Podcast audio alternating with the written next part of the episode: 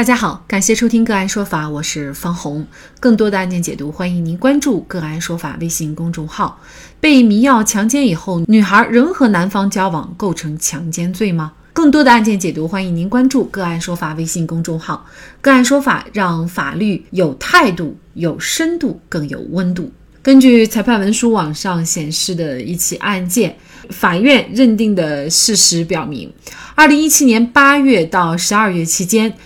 叶某某通过微信向微商数次购买具有催眠作用的迷幻剂及催情药，并且呢，在网上结识约会多名女性朋友。在约会的过程当中，叶某某在对方酒水饮料当中下药，在被害人失去意识、反抗能力后，和被害人发生性关系。二零一七年八月十一号，叶某某通过交友软件探探结识了被害人王某某，并通过微信约他在一家饭店吃饭。期间，叶某某将事先准备好的迷药混在饮料中，让王某某服用。在王某某服药以后意识不清的情况下，把他带到了城区的一家酒店房间，在被害人无意识的情况下与其发生性关系。同年十二月一号，叶某某约网友易某某喝酒，期间叶某某将事先准备好的迷药及催情药混在酒中，让易某某服用。在易某某服药以后意识不清下，将他带到了被害人的家中，在被害人易某某无意识的状态下和他发生了性关系。同年十二月十九号，叶某某又通过交友软件探探结识被害人盛某某，并且通过微信约盛某某喝酒。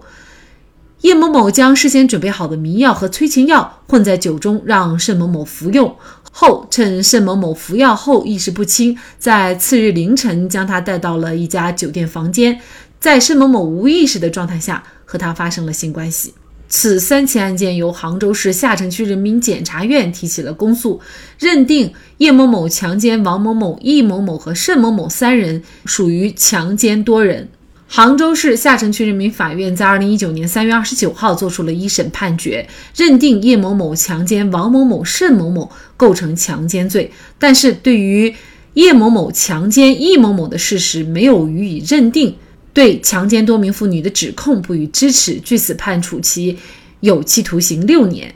该判决生效以后，检察院发现判决认定的事实错误，适用法律错误，并致量刑明显不当，于是呢提起了抗诉。法院对于叶某某强奸易某某的行为未予认定的原因是，强奸之前两人的关系比较密切，案发以后呢，两人还在保持一定的交往，因此呢没有认定为强奸。这种做法合法吗？遭遇迷药强奸，受害人又该怎么办？就这相关的法律问题，今天呢，我们就邀请上海国畅律师事务所主任马有权律师和我们一起来聊一下。马律师您好，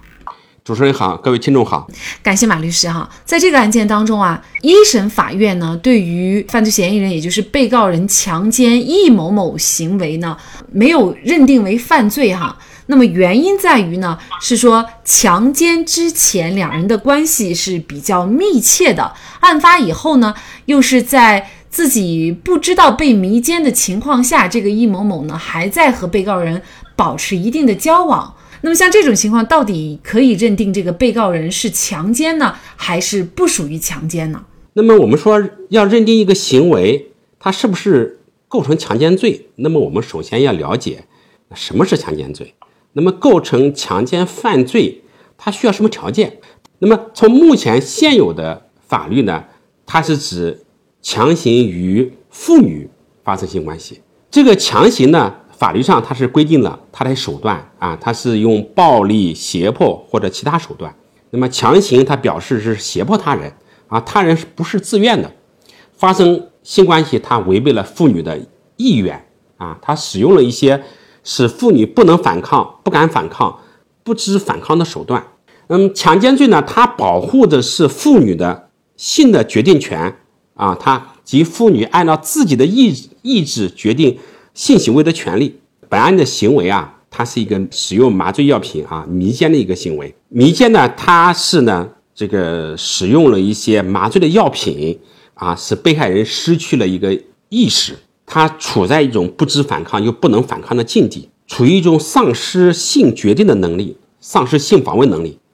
那么在这种情况下发生关系，我们说它是符合我们刑法所规定的，采用其他手段与他人发生关系的强奸罪的一个犯罪构成。所以，我们认为在本案当中，被害人他是被迷奸了，应当是认定这个行为是一个强奸的一个行为。假设哈，易某某他被迷奸以后呢，他也知道了对方侵犯了自己，但是呢，他也接受了，并且呢，继续和对方进行交往。像这种情况是否也构成强奸罪呢？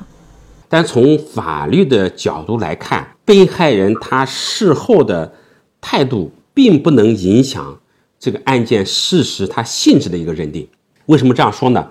啊，我们说这个迷奸这个行为啊，它是具有非常大的一个呃危害性的。嗯，它不仅是啊使被害人丧失了一个性防卫能力，另外呢，它还违背了被害人。对性交方式的一个选择，或者是对性交方式的这个一个意愿，我们说前面我讲了，就是说妇女的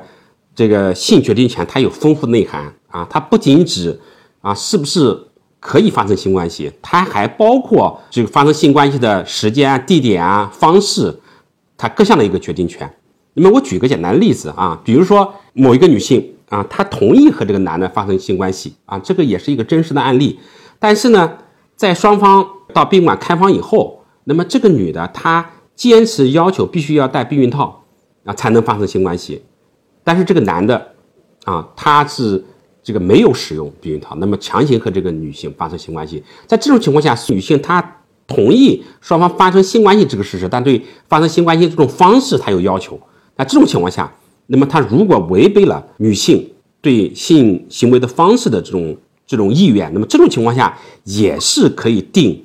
这种强奸罪的，我们再看本案当中啊，本案当中他发生性关系的这种方式是什么呢？他是使用了一种迷药。我们知道这个迷药啊，它是属于一种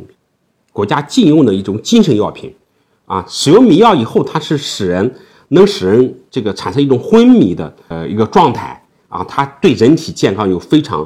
严重的一个危害性的啊。有些犯罪分子他有的为了顺利的实施犯罪。那么通常他有时候会不计后果的，那么加大这个药量，一旦摄入过量的时候，那么这种这个使用迷药的行为可能危及这个被害人的生命，甚至留下一个后遗症。所以呢，我们在本案当中来看啊，虽然被害人在事后只是假设啊，他事后知道这个下迷药，他还和这个犯罪嫌疑人或者被告人交往，但这个行为只能是事后的行为。这种状态呢，我们法律给他的评价就是是使用其他方式违背妇女的意志，所以这种行为呢，应当定性为一种强奸犯罪。那么被害人事后的行为，他只能影响到被告人那个量刑，他不能影响到对被告人的一个犯罪的一个定性。那您刚才其实提到一个案例，就是女方愿意跟男性发生关系，但是必须要戴避孕套，如果不戴。就被定成强奸罪。呃，这个作为我个人而言，我也是第一次听说还会啊，因为这种情况会构成这个强奸罪的哈，还是会有一定的普遍性的。就是有的时候男性他确实不愿意戴这个避孕套，呃，甚至呢在夫妻之间，或者是说男女朋友之间，那么这样都构成强奸罪吗？是的，但是夫妻呢，因为可能是呃这个性质比较复杂啊，我们等会再说。那么对于男女朋友或者其他的关系的话，这种行为肯定是构成这个强奸犯罪的，因为我们说女性的性自主权，我刚才也说了，它具有丰富的内涵，它包括时间、地点、方式，它都可以选择的，它随时可以要求终止的，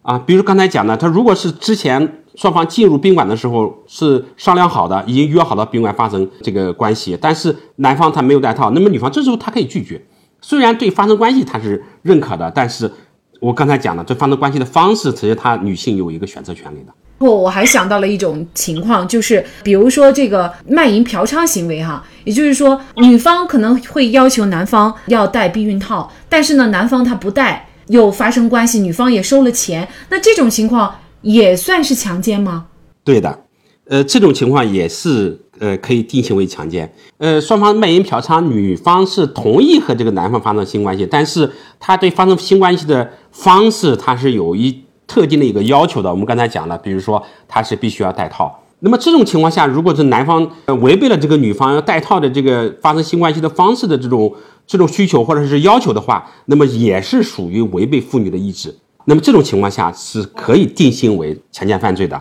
前段时间有一个真实的一个案例，呃，卖淫女她嫌这个男的可能这个发生性关系的时间这个太长了，影响她做其他的生意，那么她是这个要求终止。那么这时候这个男的没有停止，那么继续和这个卖淫女发生性关系。那么这时候，那么男方使用了一些这个强制手段，那么这种行为也是构成构成强奸犯罪的。那么也就是说，即使是卖淫女，她也是有一定的法律赋予她的。一个权利，包括性的一个自主权的一个权利。那我们再延伸一下，就是有一些情况，这个女性呢，为了保护自己，就是说遭遇男方要强行的与自己发生关系，在你无法、已经没有办法反抗和拒绝的情况下，你说你愿意，但是要求他戴套，那么像这种情况，他也构成强奸，是吗？啊，这这个也是一个发生一个真实案例。这种情况下，呃，女性为了避免更进一步的一个伤害，那么这种情况下。也是构成强奸犯罪的，因为对发生性关系，这个女性是是不同意的。她是采取了一种避免更大损失的一种方式，这种情况肯定是构成强奸犯罪的。那我们再回到本案当中，那么本案当中的这名被告人叶某某呢，如果加上易某某算成是强奸罪的对象的话，那么事实上呢，他已经构成了强奸多名妇女了。事实上呢，这种迷药的强奸啊，在现在的这几年呢，发生的这种情况啊。相对来说是越来越多了哈，那这就意味着通常情况下他可能都会呃不少于三次的这样的作案，而且呢是三名对象哈。那么对于这种情况，是不是在定罪量刑上会更严厉一些呢？呃，是的。那么强奸犯罪呢，它的量刑的起点就是三年，情节恶劣的它有一个升格的一个一个量刑。比如说一般的强奸犯罪，它是三到十年的量刑档次，达到一定的程度啊，情节严重的。可以在十年以上，最高可以判死刑。那么，如果是你强奸三名以上的妇女，那么它量刑肯定是十年以上量刑。这个的法律是规定的是比较严格的。这个案件呢，这个二审法院呢，最终呢是撤销了一审法院的一个判决，认定了被告人叶某某和易某某之间呢发生的这个关系呢是属于强奸犯罪，判处被告人叶某某犯强奸罪有期徒刑十一年。剥夺政治权利一年，在目前这种迷药强奸案呈高发态势的情况下，受害人通常情况下遭遇迷奸，该怎么办才能更好的维护自己的权益呢？啊，我觉得呢，女性呢要时刻的要有一个防范的一个心理，不能成为这个不法分子的一个一个猎物。就是第一个，就是说，如果是啊，我们要到呃娱乐场所啊。女性去的时候，尽量不要单独的、独自的这个这个到一些这个公共的场所。另外一个呢，在非熟悉的场所的饮料，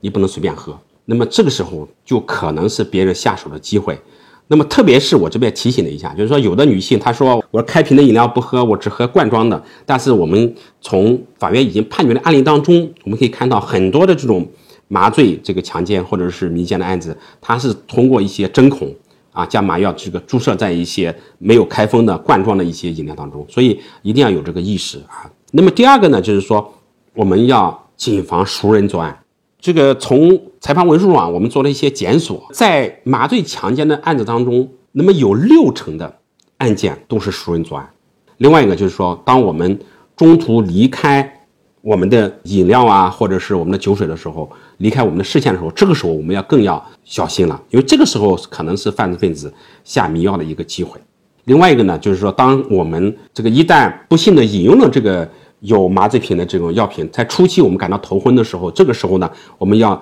初期可以采取一些自救的一些措施，比如说可以到厕所里面去催吐啊，多喝一些水啊。另外一个呢，感觉到是被人下药的时候，我们要。有一些自救的一些其他一些自救行为，比如说啊，进行一些这个呼救啊，把自己的一些状况告诉别人啊，让别人去打幺幺零报警也好啊，或取得别人的帮助也好啊。另外一个最后一点呢，就是说，如果是不幸的啊被这个这个侵犯了以后，我们要及时的报案。另外一个的保留相应的证据啊，不能说这个当时这个被人侵犯以后啊羞愧难当，然后去浴室里面去冲洗干净啊，然后之后你很多一些痕迹可能就消失了。那么这个时候呢，要及时的报警，要相把相关的衣物啊，把相关的一些痕迹啊、一些证据啊保留好啊，及时报警，让警方来调取相应的证据，给予他应有的一些惩罚。应该说，马律师的提醒是非常实用的，而且呢，在我看来，这也是女孩子自我保护的常识。